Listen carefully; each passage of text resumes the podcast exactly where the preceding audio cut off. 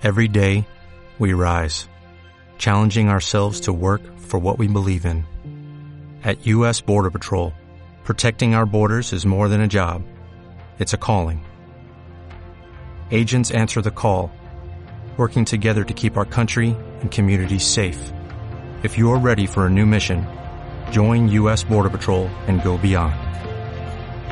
Learn more at cbp.gov/careers.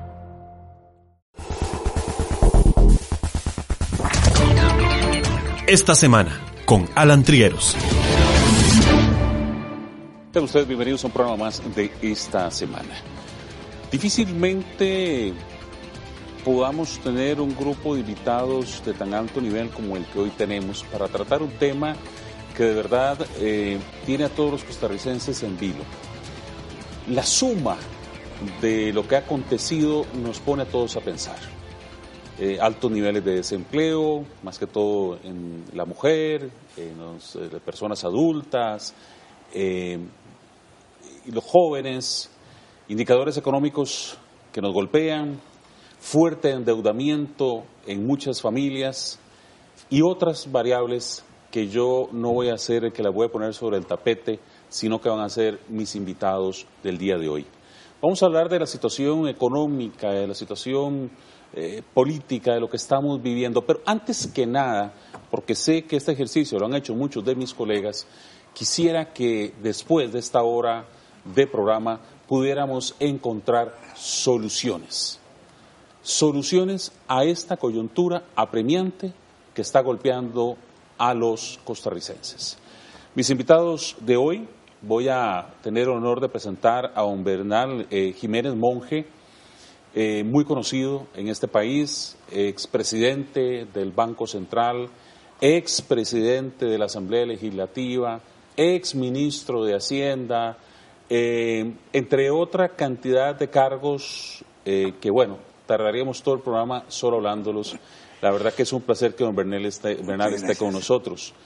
A Daniel Zúcar Sommer, economista, también le damos la más cordial bienvenida. Eh, Daniel, que nos ha acompañado en varios programas, hoy vamos a profundizar. Él es economista y también al profesor eh, Leiner Vargas Alfaro, con quien he tenido el placer también en muchas oportunidades en este programa de hablar de temas, entre otros, de temas económicos. De hecho, la última vez que estuvo Leiner aquí, recuerdo que sacamos un decálogo de acciones por hacer el gobierno. Me acuerdo que estuvo con nosotros don Olman, don Olman, exactamente. Y eh, después, después fue una herramienta, ¿verdad?, que se le facilitó al gobierno. A todos mis invitados, muchas gracias. Vamos a diagnosticar, vamos a poner en este primer segmento eh, los puntos sobre las IES, qué es lo que está pasando. Eh, si me permiten, voy a arrancar con, con don Daniel para que él nos diga, contextualicemos eh, cuál es el frente al que estamos en estos momentos puestos la cara de todos los costarricenses. Muchísimas gracias, Alan, por la invitación. Don Bernal, para mí es un placer. Don Leiner, siempre es un placer compartir escenario con ustedes. Eh, bueno, la verdad que voy a ver algo positivo y es que exactamente en los últimos 10 días hemos tenido protagonistas en todas las áreas. Hacienda mostrándonos un indicador de déficit fiscal del 7. Al día siguiente el Banco Central muestra su plan macroeconómico que nos presenta un crecimiento de 2,5 más una gran cantidad de cosas por hacer. Luego, unos, un par de días eh, después, tenemos el, el, Instituto Nacional de Estadística y Censo mostrándonos el indicador histórico de desempleo del 10,4 y prácticamente las últimas horas lo que 12, hemos visto... 12,4, perdón, disculpen si utilicé otra cifra. Y, eh, por supuesto, ahora hemos visto en las últimas horas también una compadecencia del el jerarca del Ministerio de Hacienda, plasmando alguna gran cantidad de, eh, de eventos que tienen que suceder para poder apalear una gran cantidad de cosas. Entonces, esto es simplemente un abreboca. Obviamente, cada uno de estos eventos que sucedieron eh, fueron mostrando una gran cantidad de cifras en las cuales ninguna, lamentablemente, eh, vislumbra algo positivo, más allá de un crecimiento de 2,5 que vamos a hablar hoy sobre ese tema, pero sí está claro que fueron presentadas todas las cifras en 10 días.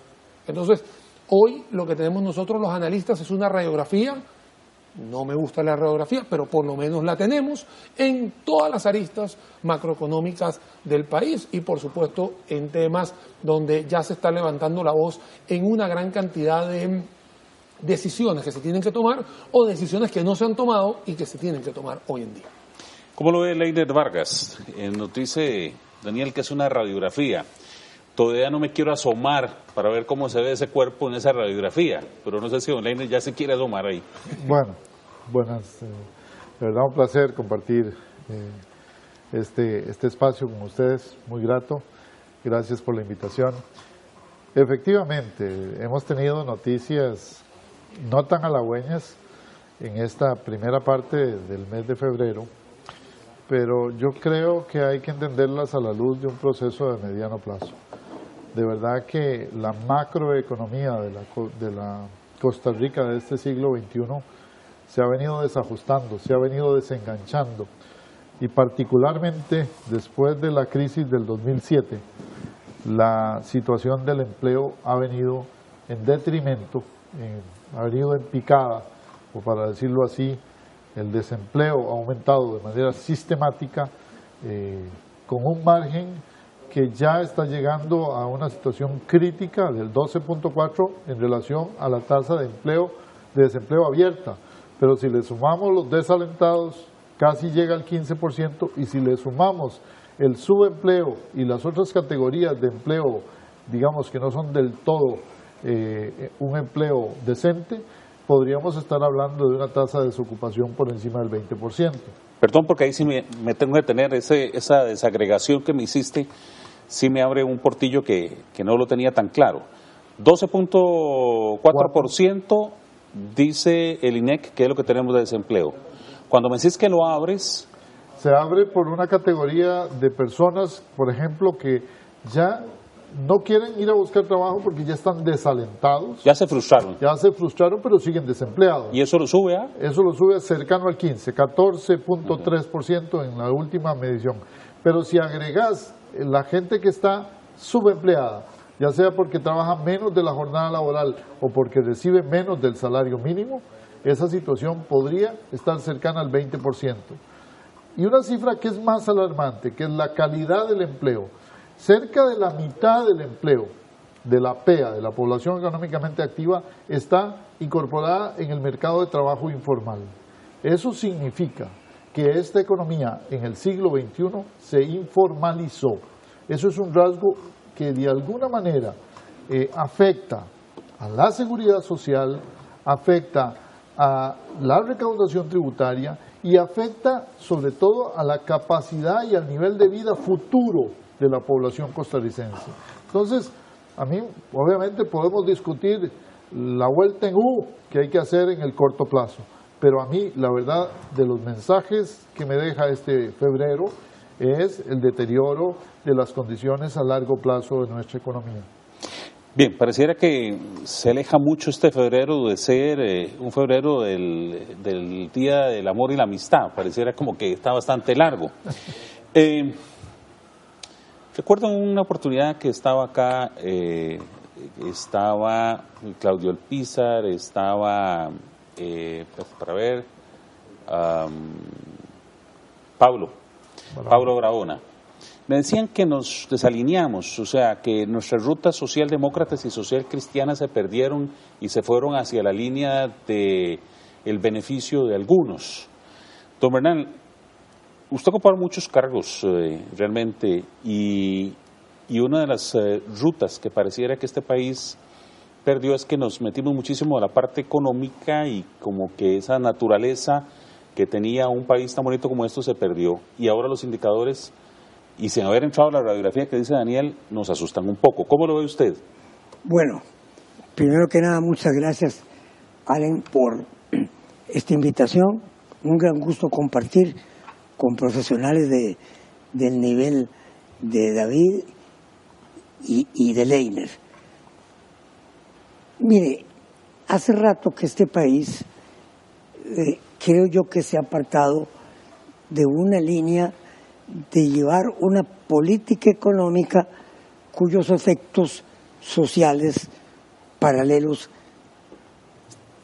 se lleven con cuidado porque la política económica siempre tiene repercusiones sociales y toda la política social es económica porque tiene movilización de recursos.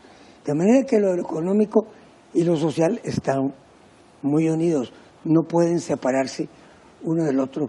Y en los últimos años, sí, en los últimos gobiernos, incluyendo, tengo que ser eh, objetivo académico, también los últimos gobiernos de liberación no han tenido ese ímpetu de mejoramiento social que tuvimos en los gobiernos eh, iniciales del Partido Liberación Nacional.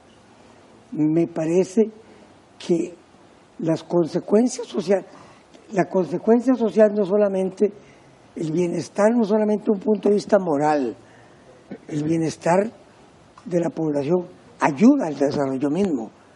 La educación, por ejemplo, que es el factor fundamental del desarrollo, una educación bien orientada, el sentido hacia el desarrollo, la educación sin duda alguna es un factor eh, social, pero absolutamente necesario para el aspecto económico. Es la clave, diría yo, del desarrollo económico.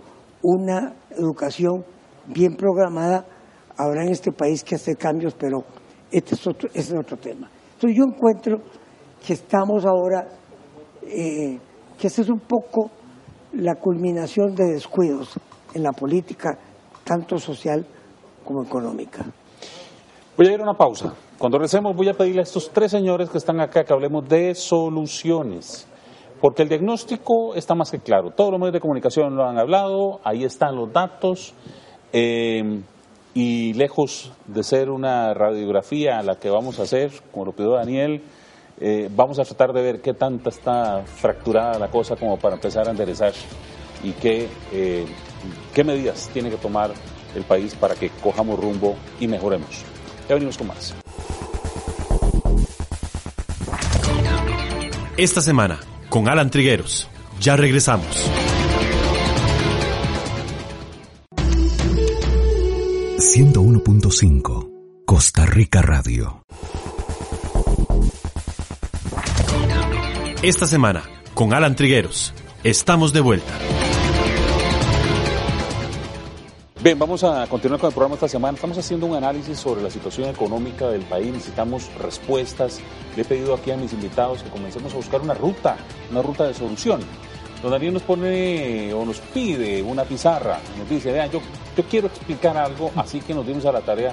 Agradecemos a don Robert eh, Solís que nos ayudó. Eh, si, aquí hay marcador, perfecto. Sí, Hay marcador ahí está. aquí. Vamos a tratar de, de ver si logramos didácticamente hacer esto. Bueno, Adelante, don Daniel. al- algo que estaba comentando don Bernal antes de la pausa era que había un problema en la educación y también tiene que ver con el modelo de desarrollo que ha tenido Costa Rica y muchos países en Latinoamérica. Antes teníamos un sector primario que generaba mucho, por supuesto, era lo que todo el mundo sabía, y hoy en día tenemos un modelo por acá arriba que son los servicios. Eso es lo que tenemos hoy un primario. El servicio hoy nos está dando valor agregado, un servicio que hoy, por supuesto, nos da una gran cantidad de empleos, pero no son la cantidad suficiente para poder agarrar a estos 309 mil, que es el desempleo abierto. Don Leiner comentaba que este número todavía tiene una particularidad que podría ser hasta podría llegar hasta 400 hasta medio millón de personas. Pero lo que quiero hablar acá es que 309 mil personas están desempleadas, digamos en, desempleo abierto, pero el 81% de esta gente solo tiene secundaria completa y el 63% so- tiene secundaria incompleta.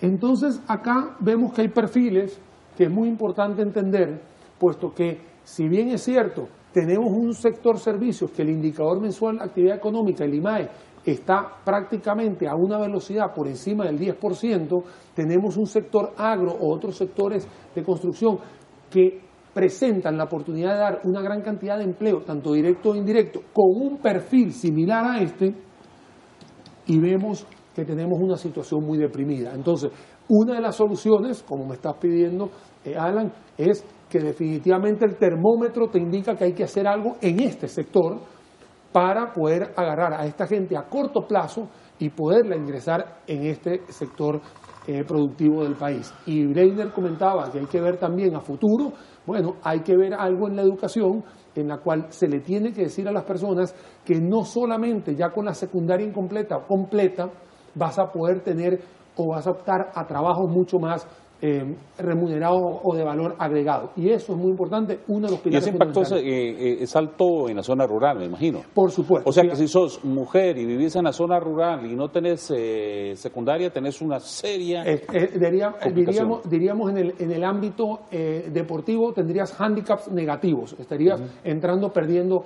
Eso obviamente podemos abrir sobre los anillos, pero esta es la radiografía que tenemos y uno de los pilares fundamentales es decirle a nuestros chicos de que los títulos importan, de que los títulos, de que hay que capacitarse. Pero entonces ahí el papel, el papel fuerte lo llevan instituciones como el INA, eh, la UNED, o sea que tienen que generar mayor movilización. Ahora, eso tarda, tarda su rato. Por eso, por eso decía que en el corto plazo hay algo que nos está mencionando aquí rápidamente, los números tanto del IMAE como del desempleo y agarrando a lo que está diciendo Leiner, pensando un poquito más a mediano y largo plazo, hay que ir pensando en cómo ir transformándole la cabecita a todas las personas, diciéndole hay que seguir estudiando, hay que seguir capacitándose, porque este modelo no va a volver a revertirse.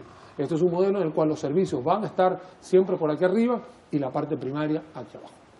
Muchas gracias. Don Leiner, ¿cómo ve la coyuntura? Bueno, obviamente, digamos, es relativamente obvia que la situación de desempleo es una situación de exclusión del mercado laboral porque el tipo de empleo que se está generando no es acorde con lo que se tiene dentro de ese mercado. Eh, todos vemos esas grandes filas de desempleados llenando un currículum, poniéndose en una fila para llenar puestos a los cuales no está, eh, no tienen las competencias. Por ejemplo, con un segundo idioma, cosa que la población costarricense que tiene la oportunidad de tener un segundo idioma es menos del 20% de la población económicamente activa y cuando vemos a los jóvenes que se excluyen de la secundaria y cuando vemos la educación pública no está produciendo personas con eh, un nivel de inglés lo suficientemente eh, bueno para entrar en ese mercado.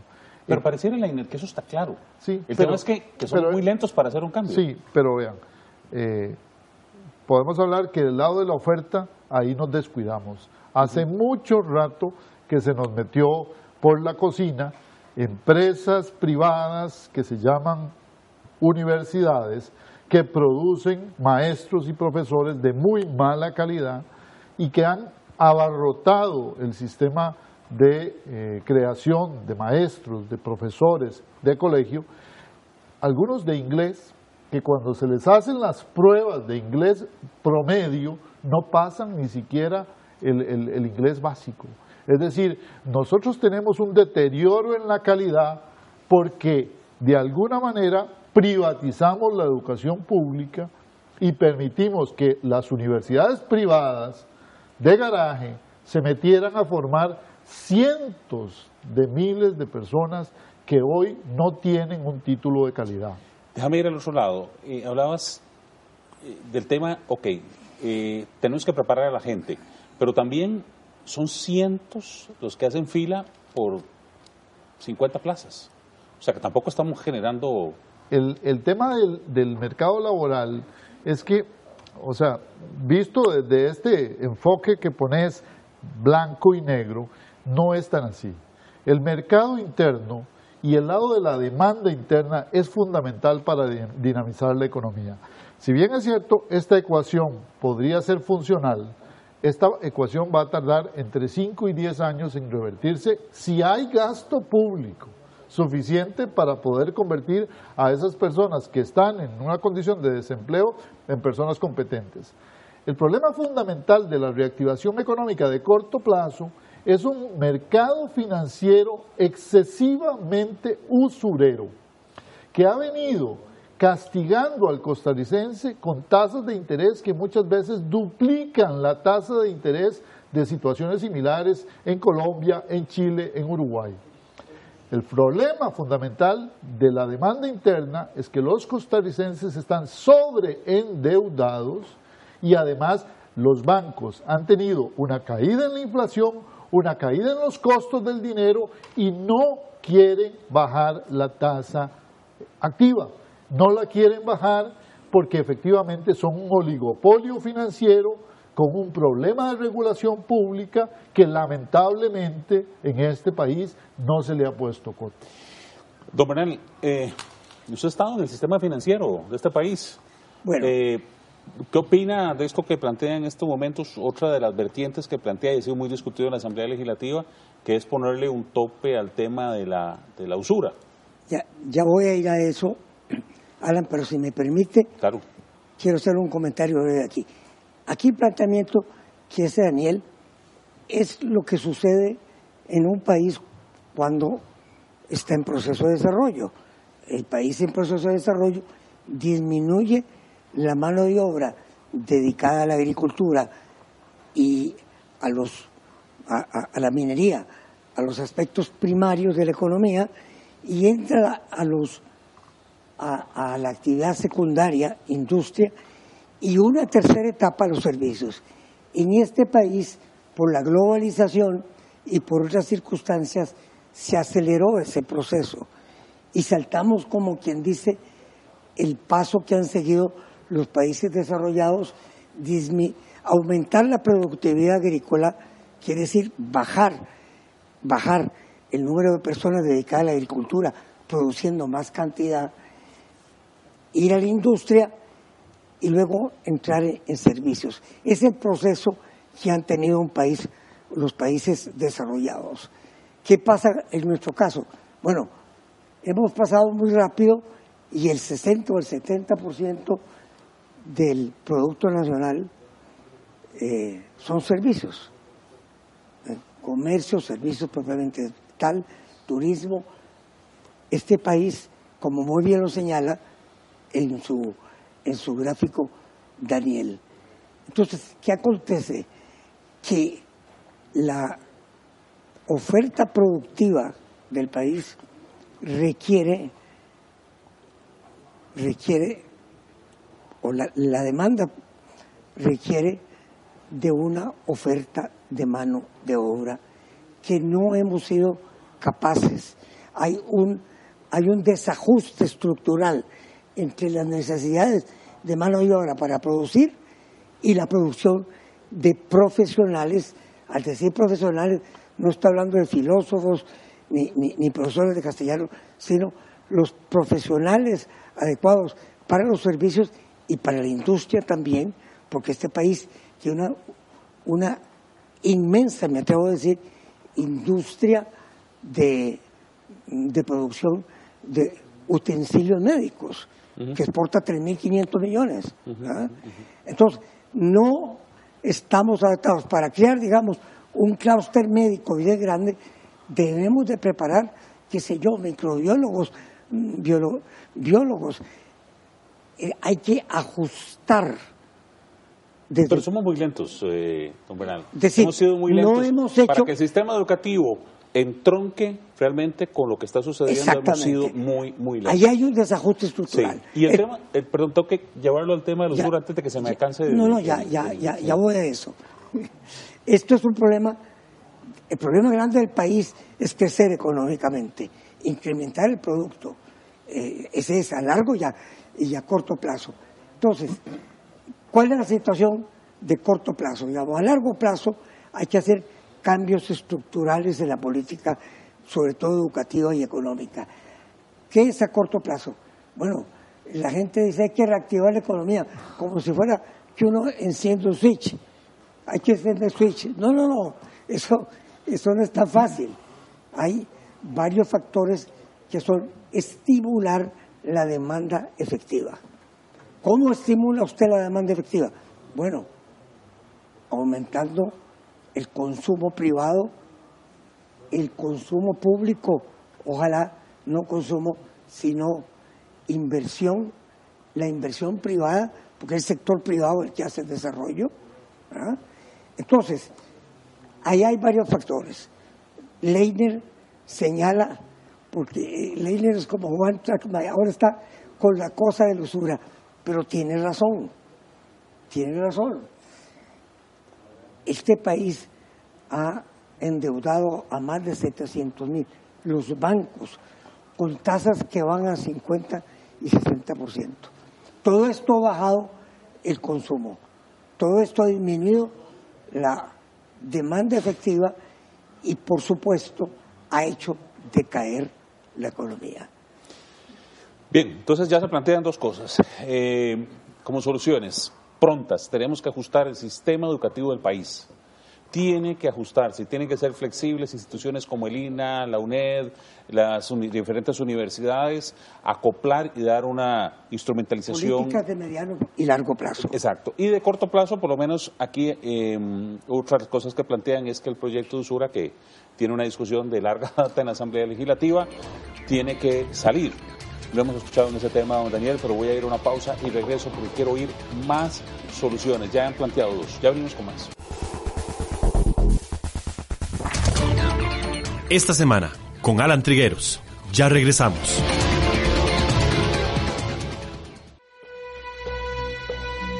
Estamos enojados y agresivos. Las redes nos someten a un mundo de espejos. ¿Qué nos hace realmente felices? Esta semana con Alan Trigueros. Todos los viernes a las 2 de la tarde por 101.5 Costa Rica Radio.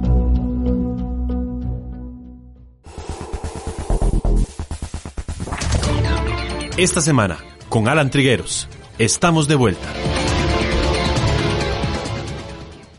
Continuamos con el programa de esta semana. Tenemos tres especialistas ante el panorama económico eh, y social que estamos viviendo, tratando de analizar y buscando soluciones. Eh, habíamos hablado en el segmento anterior, dentro de algunas que se han planteado, es ajustar el sistema educativo de manera acelerada a los requerimientos de los tiempos y obviamente eh, algunos apuestan a que hay que ponerle techo a la usura. Decía don Bernal con mucha precisión, eh, activar la economía no es subir un switch, tiene que haber dinero en la calle para que la gente compre y para que active la empresa y entonces eh, se de que poniéndole un techo a la usura podríamos eh, generar algunas posibilidades de esas. Veamos algunas otras opciones, eh, Daniel. Eh, bueno, para poder generar una economía un poquito más acelerada, recordemos que eso también va a traer beneficios para el tema del empleo, entonces digamos que van conectadas una con la otra y hay que saber quiénes son las personas que generan empleo. Las personas que generan empleo son los inversionistas, son el sector privado, que te va a generar una mayor cantidad de empleo. Entonces hay que ver qué es lo que está sucediendo con la estructura de costo y de gasto. Entonces, cuando vemos la estructura de costo y de gasto de una empresa, ahí es donde podemos ver varias aristas. Voy a darte dos, tampoco voy a, a, lanzar todas para darle chance, pero vemos un problema que seguimos repitiendo, teniendo prácticamente el top 3 en la gasolina más cara. Tenemos una gasolina que tanto Plus como la de 91 octanos se le da un 42% de impuesto único a la gasolina. Es algo que uno puede buscar la manera de poder bajar eso para poder abaratar el costo de transporte y también está el tema de la electricidad que también no es un tema nuevo, es un tema en el cual eh, podemos buscar todas las aristas que si el ICE está bien o está mal, pero en realidad la electricidad también es, otro, es otra carga importante que se está viendo dentro de las estructuras de costos y gastos que podría abaratarse. ¿Por qué digo podría? Porque a veces creemos que el gobierno de turno es el culpable de todo y en realidad es hay una responsabilidad del gobierno, hay una, digamos, poder ejecutivo, hay una responsabilidad del poder legislativo, entonces hay que ir diciendo a ambos poderes, bueno, si usted puede ejecutar y puede ir tomando decisiones rápido y el legislativo poder mostrar algunas leyes que abaraten la vida de los costarricenses, por ende, la vida de las empresas, por ende, para que las pymes también puedan subsistir más allá de los dos años promedio Pero que en el tema del combustible final, mucho de lo que está ahí son cargas impositivas, que también sirven para usar otras cosas. Entonces, lo que hay que hacer es, ahí es donde uno llega y tiene que pensar cuánto puede ser en el análisis del estrés de poder bajar de ese 42%, ¿por qué no a 35 o a 30? Y ver cuánto me puede generar él en impuestos desde el punto de vista de producción local. O sea, si yo abarato la gasolina, ¿qué me puede dar a mí por el lado de la facturación? Entonces, es ahí donde uno tiene que hacer los análisis como debe ser, pero ahí están soluciones que son viables hoy en día. Don Leiner. El otro factor, yo, en ese tipo de cosas, de medidas de costos, si bien se puede hacer algo, el, el único problema que tiene este, este tipo de cosas es que cuando le bajamos los costos a algunos empresarios, resulta que lo que hacemos es simplemente inflarle las ganancias. Eh, y lo digo muy claramente, el Banco Central ha venido bajando los costos del dinero, aumentó, disminuyó el encaje, disminuyó la tasa de referencia del Banco Central y a ver, díganme si han bajado siquiera en un punto porcentual las tasas de interés en esta economía. Es una barbaridad. Eso es una, un sin razón para el sistema económico.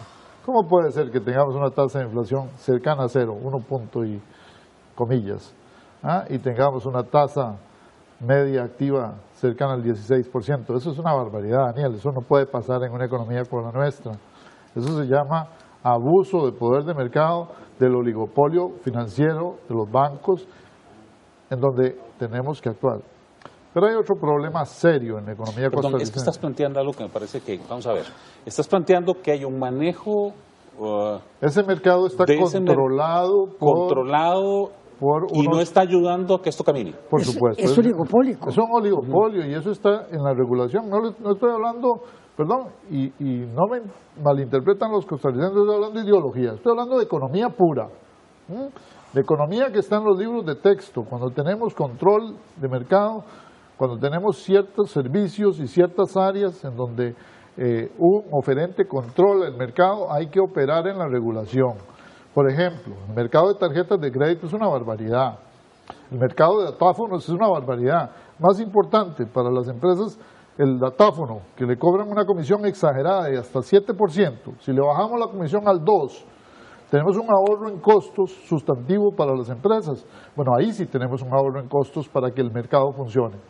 Pero, el, problema, el segundo tema que quisiera mencionar, el tema del sistema cambiario nuestro. El sistema cambiario nuestro ha venido empujando la producción doméstica a la quiebra y a una excesiva importación de bienes y servicios de afuera en condiciones de competencia claramente desleal. Y perdón, es que no puedo quedarme con esto sobre el tapete. Lo que estás diciendo es, en el oligopolio, como decía don Bernal y usted, y no sé qué opinión le tiene Daniel, el tema es que están controlando tanto la economía, o sea, hay unos cuantos controlando tanto la economía que nos han llevado a donde estamos. Es que y mire- enriqueciéndose unos cuantos, pero el pueblo está pagando la factura.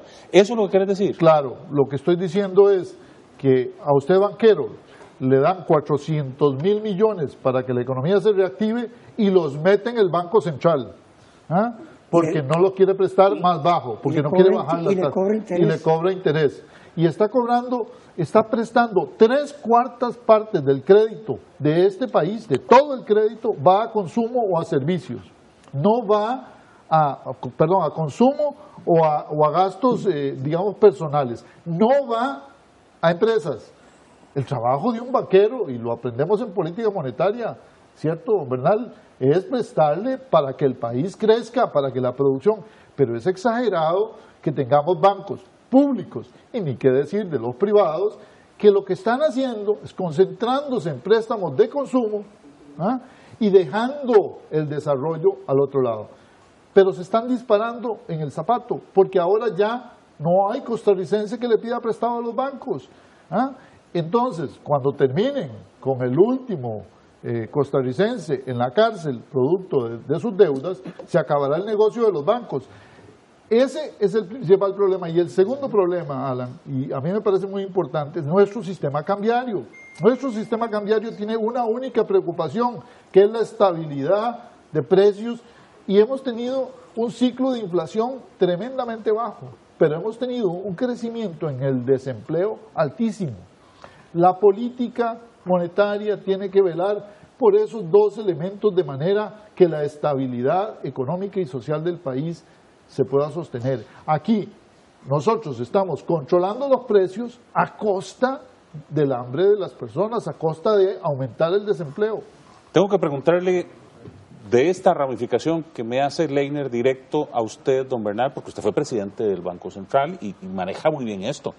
Y al principio usted me decía, nosotros cuidábamos hace muchos años esos balances para que la sociedad estuviera estable, se pudieran hacer negocios, pero la cosa se manejara. ¿Siente que ese oligopolio amarró demasiado la coyuntura y le está sacando demasiado del pueblo? Mire, eh, le voy a decir con toda franqueza, yo siento que la irrupción de la banca privada en este país tuvo beneficios desde el punto de vista de lo que siempre una economía se favorece, que es la competencia. Sin duda alguna, la competencia ayudó a que el sistema bancario mm, propiciara beneficios económicos. Pero aquí la política, y lo tengo que decir con toda franqueza, la política monetaria está altamente influenciada por la banca privada. La banca privada tiene nexos. No, no, no me tiembla la voz para decirlo aquí en la televisión. La banca privada tiene nexos que conoce, domina e influye y hace lobby en la Asamblea se lo digo porque yo soy víctima de eso como diputado. Tuve una pelea tremenda en la fijación de los encajes legales en que me opuse a que se le pague cuando tiene encaje, excedente.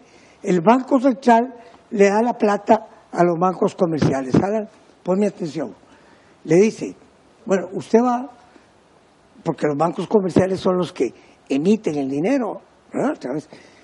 los que crean el dinero, le dice, sí, usted va a tener tal nivel de encaje legal. Y eso es lo que va a determinar la oferta monetaria. Entonces, le bajan el encaje legal, como dice Leiner, le dan un volumen, ahora tienen encaje excedente, tienen efectivo en caja, y el Banco Central tiene que pagarle plata, todos los costarricenses, eso, eso el gran público no lo entiende, pero todos los costarricenses le estamos pagando interés, a lo cual yo me opuse fervientemente como diputado y perdí la batalla. ¿Por qué? Por las influencias del el sector bancario en la política monetaria. Yo no acuso a nadie en lo personal, pero sí digo que eso ha sucedido y sigue sucediendo. Entonces, no solamente hay un oligopolio, sino que tiene gran influencia en la política monetaria. La política monetaria, entre el Banco Central y los bancos, debe haber pared de calecanto. ¿Me entiende? Así tiene que ser, entre salto y salto, pared de calecanto. Ahí debe haber una ¿Tiene que intervenirse, ¿tiene que intervenirse esa área? ¿Tiene que intervenirse de alguna manera? el gobierno, el gobierno tiene que entrar ahí a hacer algo. tiene que llamar gente que tenga el valor de enfrentarse al sector de los bancos privados y dice, no señor, usted aquí no viene, ni influye, ni mucho menos. Nosotros somos libres de determinar. La carrera de los reguladores financieros tiene que ser una carrera pública y no puede pasar del sector bancario a la regulación y de la regulación al sector bancario. Esa es otra cosa. Pero además, así se hace en, en todos los países OSD. Se regula con una política clara y se separa los intereses de los bancos de los intereses de la sociedad, que es el Banco Central y la política monetaria debe ser el interés de la sociedad, no de los banqueros. Bueno, pero déjenme, ir a una pausa, si me lo permiten. perdón, sí, cómo no, porque yo no, no pudimos hablar, yo tengo... Le prometo, que cuando regreso lo introduzco porque ya me está diciendo la productora que tengo que ver una pausa. Entonces ya, ya venimos con la pausa y Daniel que, que me quedó levantando la mano también eh, ya venimos con más. Esta semana, con Alan Trigueros. Ya regresamos.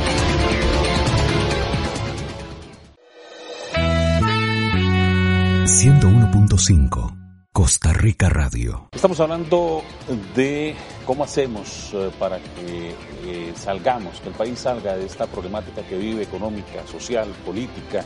Hemos planteado temas como tenemos que ajustar rápidamente la educación para que la educación responda a lo que el mercado está eh, solicitando. Tenemos que ponerle un tope a las tasas de usura y bueno, en el segmento pasado se puso un cascabel al gato bien complicadito que es hay que volver a socializar la política económica de este país porque, según dicen nuestros especialistas, está en manos de gente que le interesa el negocio y que poco a poco se está pegando, para citar a Leiner expresamente, un tiro en el pie y se está complicando económicamente. Em, voy a, don Bernal quería terminar eh, el tema de, tiene que quiere entrar al tema de reactivación, pero antes eh, sé que, que, Daniel también quería hablar eh, sobre otros contextos. Adelante. Ah, sí, claro, porque o, abonar a lo que acabamos de decir. No, es que lo que quiero es aprovechar que es el último bloque para también. No, no, queda uno más. Ah, uno, pero igual voy a dar otros, otros, otros, otras otras soluciones, ¿no? Porque ah, es el último, me dice la productora, se nos fue rápido. para que tú veas que es muy rápido.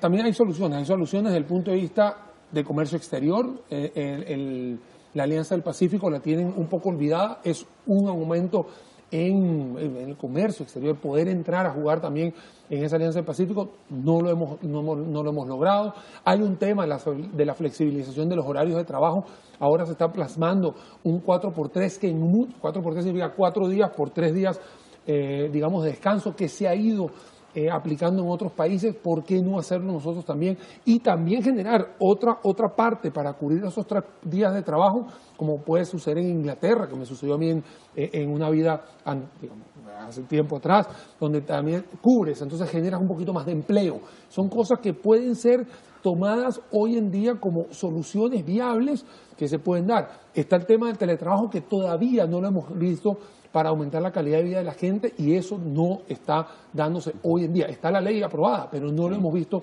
por lado. Incluso el teletrabajo ayuda mucho porque no gastas en... No, casi, casi que es, un, es calidad de vida. Es calidad de vida. es calidad de vida porque, y económico también, porque no gastas en pasajes. y si también lo pero les cuesta un mundo, ¿eh? Les cuesta un mundo. Entonces, ¿qué es lo que está sucediendo? Que hay varias soluciones que se están poniendo que no son de, de, ciencia, primero, rocket science, o sea, no es algo que tú digas, es algo diferente. Sí, si hay que hacer un tipo de leyes. Está el tema de las amnistías para, eh, para poder traer a la gente informal, que lo estaba mostrando Leiner, ese 46%, para invitarlos. Y entonces, obviamente, hoy tenemos una discusión en la caja a ver qué se puede hacer, pero yo necesito también como, como sociedad traer a esa gente informal a la formalidad, porque si nosotros no traemos a la formalidad, bien lo decía Leiner, se pierde el, rastreo, se pierde la, digamos la, implementación de, facturas, etcétera. Pero todo esto son acciones políticas. Claro. Son decisiones políticas de ejecútese y vámonos. entonces, ve que cuando nosotros empezamos el programa, incluso tras bastidores, me decía Daniel,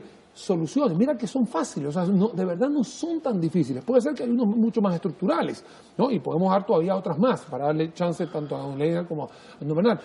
Pero te das cuenta que simplemente agarrar el toro por los cachos y decir, ok, vamos a hacerlo, porque estamos en el siglo XXI, en el, en el año 2020 no estamos en el siglo XIX, no estamos hace 50 años, estamos hoy con otro tipo de, ya sea de modalidad de producción, con otro tipo de personalidades, con otro tipo de transporte, estamos en una globalización, tenemos que movernos hacia allá.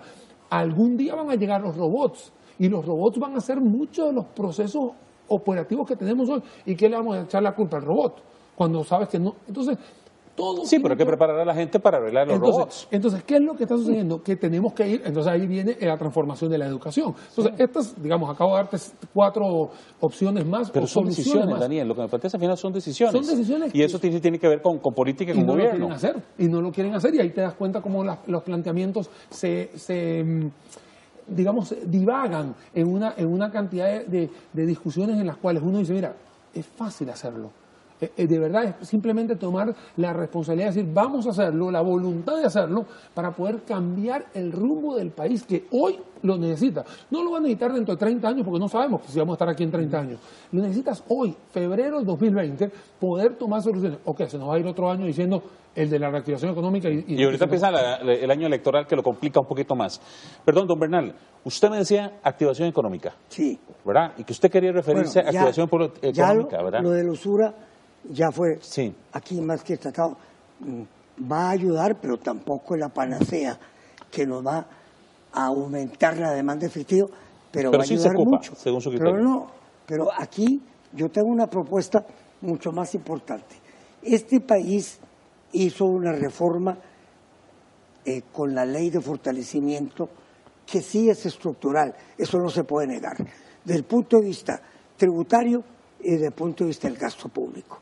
Si entra a enfocar aspectos estructurales, pero en la parte tributaria lo hizo mal.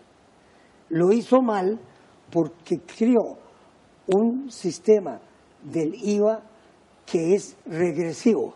El IVA de por sí es regresivo y tal como lo hicieron es regresivo. Entonces, para activar la demanda efectiva de los quintiles más bajos, los quintiles mm, mm, más bajos, el 10, el 20% o el 30%, la clase media y eso, hay que bajar los impuestos de consumo. Hay que reestructurarlos. ¿Cómo hay que reestructurarlos? Jamás más del 1% de alimentos de la, de, de la canasta básica. Un 4 y un 10 máximo. En ningún país del mundo los alimentos tienen 13, ni 14, ni 15%.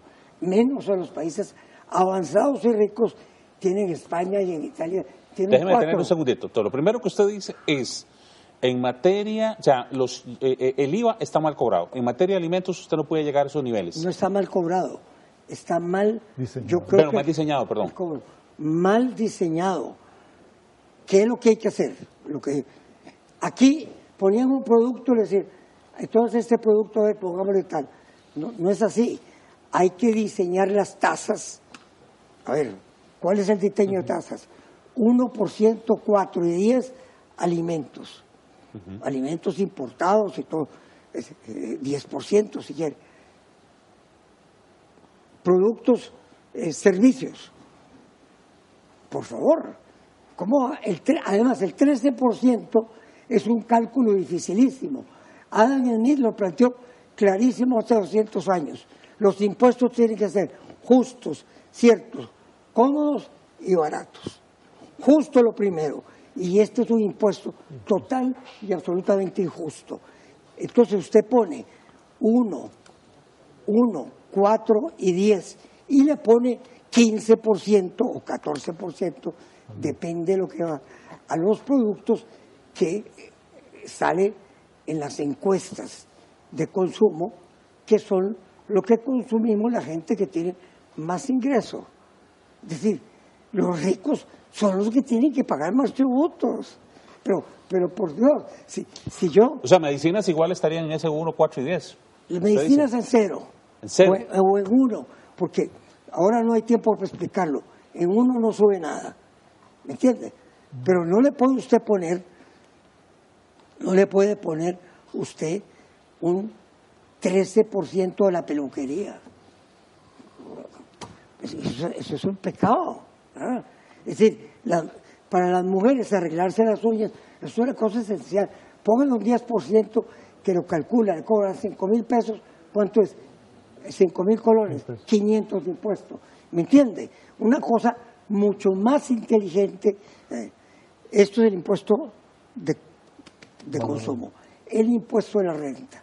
Voy a ser muy breve porque no quiero coger el tiempo de mis compañeros.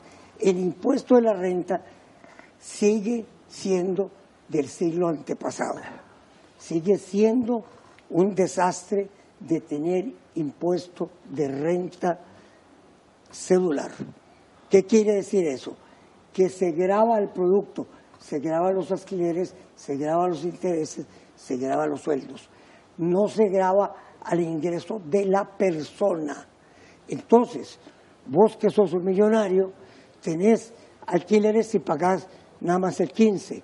Y una viuda pobre que vive de una casita que le heredó su marido, que le dejó extra, paga el 15%. Así es el sistema que está establecido. Tiene que haber renta global en los países del mundo avanzados. Es decir, aquí hay un caso clarísimo de efectos sociales. El impuesto de renta global permite que el rico pague como rico y el pobre pague como pobre. Y no hoy día el impuesto a la renta en muchos aspectos paga el mismo porcentaje. El, medianamente, eh, la gente eh, de clase media baja y el rico también. Eso, es un, eso ha sido un error enorme que lo puntualicé desde el principio y mi partido tiene la culpa de no haber tenido el valor de enfrentar en ese momento en los otros aspectos de la ley, los aspectos estructurales. Yo creo que uno puede estar en general de acuerdo, pero en este aspecto de la tributación, la tributación es, no es para recaudar para el fisco, es un instrumento de redistribución y de prestación de servicios. Así es. ¿Me explico? Y de inversión pública y de eh, financiamiento de las externalidades. se ha satanizado mucho ahora el papel que cumplen instituciones públicas y los funcionarios públicos. también. Aterrizo aquí, aterrizo aquí. Si usted baja el impuesto de consumo, le va y le va a dar más poder de compra, va a haber mayor demanda que el consumo es el 60% del Producto Nacional, que es lo que queremos incrementar. Lo puso en claro, don Bernal. Ahora sí, don Leiner. Bueno, primero quiero decir que la lucidez con que don Bernal ha explicado los errores que se cometieron en la reforma fiscal me, de, alguna manera me hace sentir orgulloso de tener a, don Bernal todavía eh, tan lúcido. Eh, eso lo discutimos y lo planteamos y no fue posible en el seno de la Asamblea Legislativa convencerlos porque la reforma fiscal se ensañó con las clases medias y, y ahora pagando el IVA a la canasta básica con la clase más pobre de este país. Necesitamos emparejar la cancha y eso es fundamental para reactivar la economía. Pero yo quisiera referirme a una medida que no me pareció justa, porque si bien es cierto considero que la SUTEL y el FONATEL, y lo he escrito en mis columnas desde hace ya varios años, digo más de ocho años, están, haciendo, están siendo totalmente inoperantes al no gastar esos 300 millones de dólares que tienen en superávit.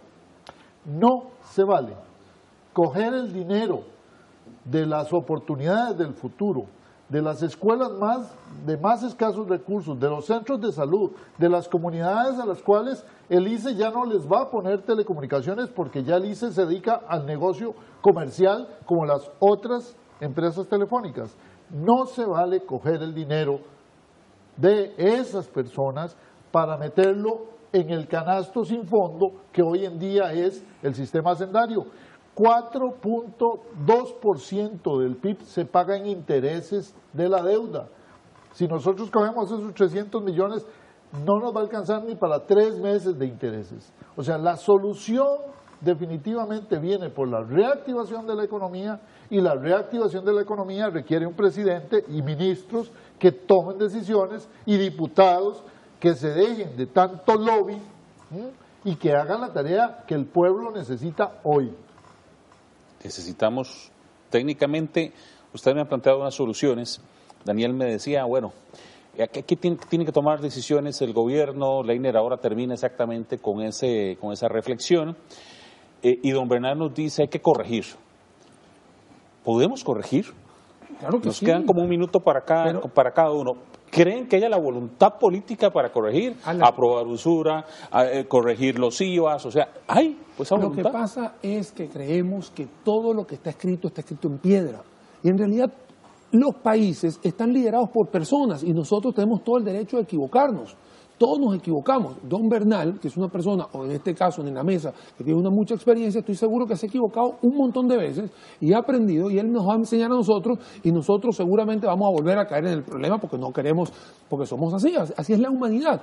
Pero también tenemos que entender que si hay errores, agarrarlo rápido, rápido. ¿Y por qué rápido? Porque el índice de competitividad nos está matando, nos está mandando para atrás. El índice de competitividad, el índice de doing business, para poder nos están evaluando contra otros países y estamos pensando que somos la Liga Saprissa jugando solamente local y cuando vamos al exterior no tenemos las mismas condiciones de juego. Entonces, estás hablando de la Conca Champions. Entonces, haciendo esta analogía, obviamente deportiva, lo que te estoy comentando es, ¿se vale errar? Sí. ¿Se vale cambiar el objetivo? Sí. Es un país que quiere salir adelante. Tiene que salir, porque al final vivimos todos acá. Y se vale corregir, ¿por qué no? Pero hay que corregir rápido, porque la gente se está moviendo muy rápido. Don Bernal, usted ha estado también como presidente de la Asamblea Legislativa.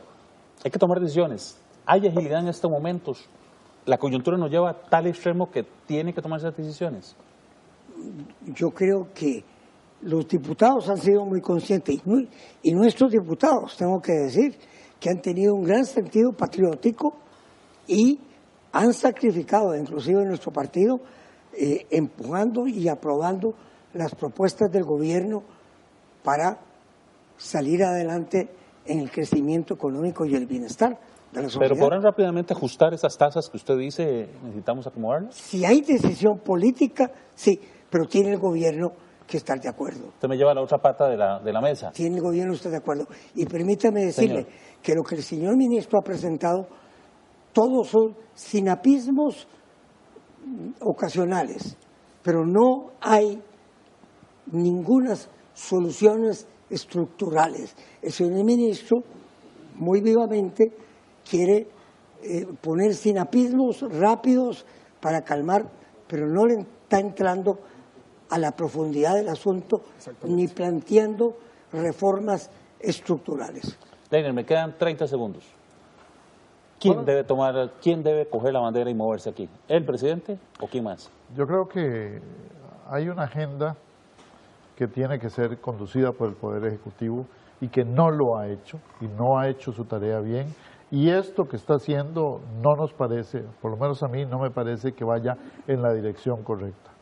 Eh, pero sí, sí podemos corregir y debemos corregir antes de que nos pase lo que le pasó al presidente de Chile y tengamos a la sociedad, ahora sí, alarmada, enojada, molesta, porque la verdad es que la situación económica de la familia costarricense es cada vez más dura. Muchas gracias a mis invitados, de verdad hemos eh, tenido un panel de lujo, hemos tratado de poner algunos temas, de verdad yo les agradezco, vieran la cantidad eh, incluso de ministros, viceministros y todos que después de este tipo de programas me llaman eh, y que me, permiten un poquito expresar algunas de las cosas que ustedes han dicho y, ellos la repasan o me piden copia. Yo espero que esto también haya sido una mesa que permita el diálogo entre los costarricenses. Que Dios bendiga a los hogares. Muchas, gracias, a todos.